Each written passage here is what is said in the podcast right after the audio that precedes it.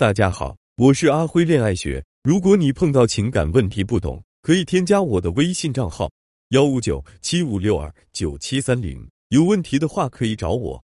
阿辉老师好，我和男朋友在一起时很难有框架，这样他会不会觉得我弱势，觉得我好欺负呀？我的回答：其实框架换一种说法是原则。很多人没有原则，或者说不容易坚持原则，这样确实容易让别人觉得你弱势，觉得好欺负。那如何坚持原则，让男人不敢小瞧自己呢？或者让他更喜欢你呢？这里有两种坚持框架的方法。第一点是把它理解成对方的问题。一般男人在询问你问题的时候，比如你昨天为什么不回信息时，他可能会带有一种质问的语气。如果你按照他的框架走，你就会步入他的节奏。你可以把他来问你不回信息这件事理解成他有问题，这样就能带到你想要的节奏上。你可以这样回答他。怎么了？才一天不联系你就这么想我啊？那以后我如果几天天不和你联系，那你岂不是要想我想到发疯了？也可以这样说：哟哟哟，这么快就想我了？想我就直说嘛，别不好意思。这种回答，男人会很喜欢进入你的节奏中，接下来他就不会去质问你回不回信息这个问题，而是走入了你的框架，反过来回答你的问题。哪有？就看你昨天不回信息，今天就过来问问你。谁想你了？你也太臭屁了吧！我只是好奇你昨天为什么不回信息而已。这种回答是不是比直接回答他的问题更能吸引住他呢？第二点，面对夸奖不要谦虚。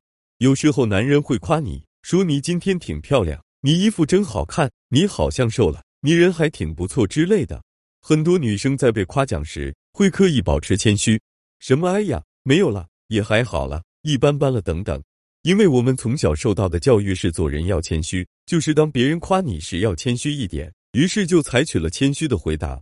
但是你会发现，当你谦虚之后，气氛瞬间就冷掉了，男人也不好接你的话，于是他下次也不再夸你了。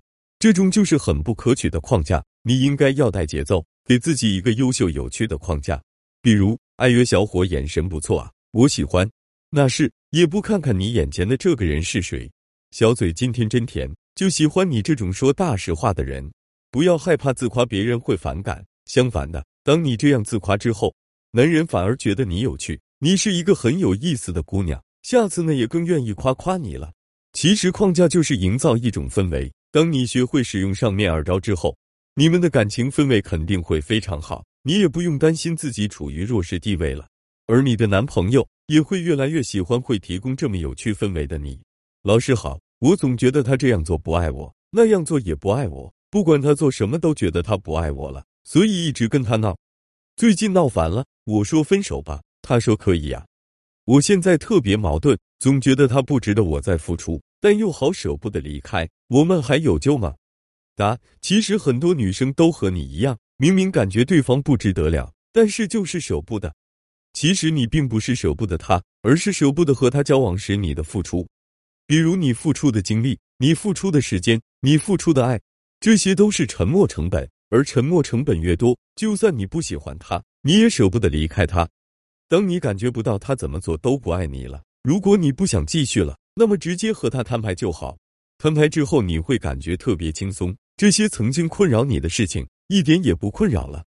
但如果你还想继续，那不好意思，你在亲手葬送自己的爱情。你感觉男人不爱你了。于是和他闹，和他说分手，一次两次男人肯定能忍，但时间一久他会对你无所谓。这就像狼来了的故事一样，你说一次狼来了，大家会信；第二次说狼来了，大家也会信，但是第三、第四次大家再也不信了。你以为他们只是不相信你说的话了？你错了，他们再也不相信你了。以后你说什么做什么，他们都无所谓了。男人也是一样，你说一次分手，他紧张在乎你。你说第二次分手，他依然紧张在乎你；但是你说第三次、第四次的时候，他再也不会在乎了你。你爱咋咋。所以当你第 n 次说分手时，男人说可以啊，结果你懵了。事情如果只是发展到这还好，然而事情会更糟。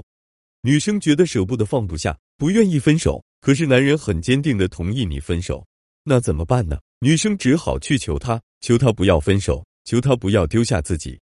什么？你还没意识到问题的严重性？当你去求他，假设男人答应了你，你们和好了，可实际上你的身份从天上掉到了地狱。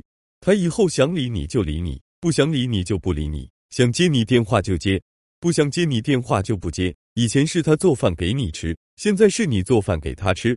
什么你不做？那好吧，男人说我们分手吧。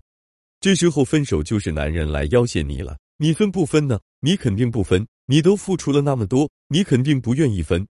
OK，既然你不愿意分手，那么去做饭，去洗衣，去给我倒洗脚水。没办法，女生只能去做。一旦做了第一次，以后就注定了都是你做，男人就成了那个享受的大爷了。这也是为什么有那么多丧偶式婚姻，那么多老婆一个人带孩子，一个人买菜做饭。因为这样的地位是自己一步步争取来的，所以表妹啊，如果你不想继续了，那么随便闹，随便说分手。但是你还想继续下去，你这样闹就完了，以后注定了你的低位，你得一辈子伺候男人，照顾他的喜怒哀乐，而不是享受男人对你的爱了。他对你心疼了，趁现在他还没对你死心，不要再玩狼来了的游戏了。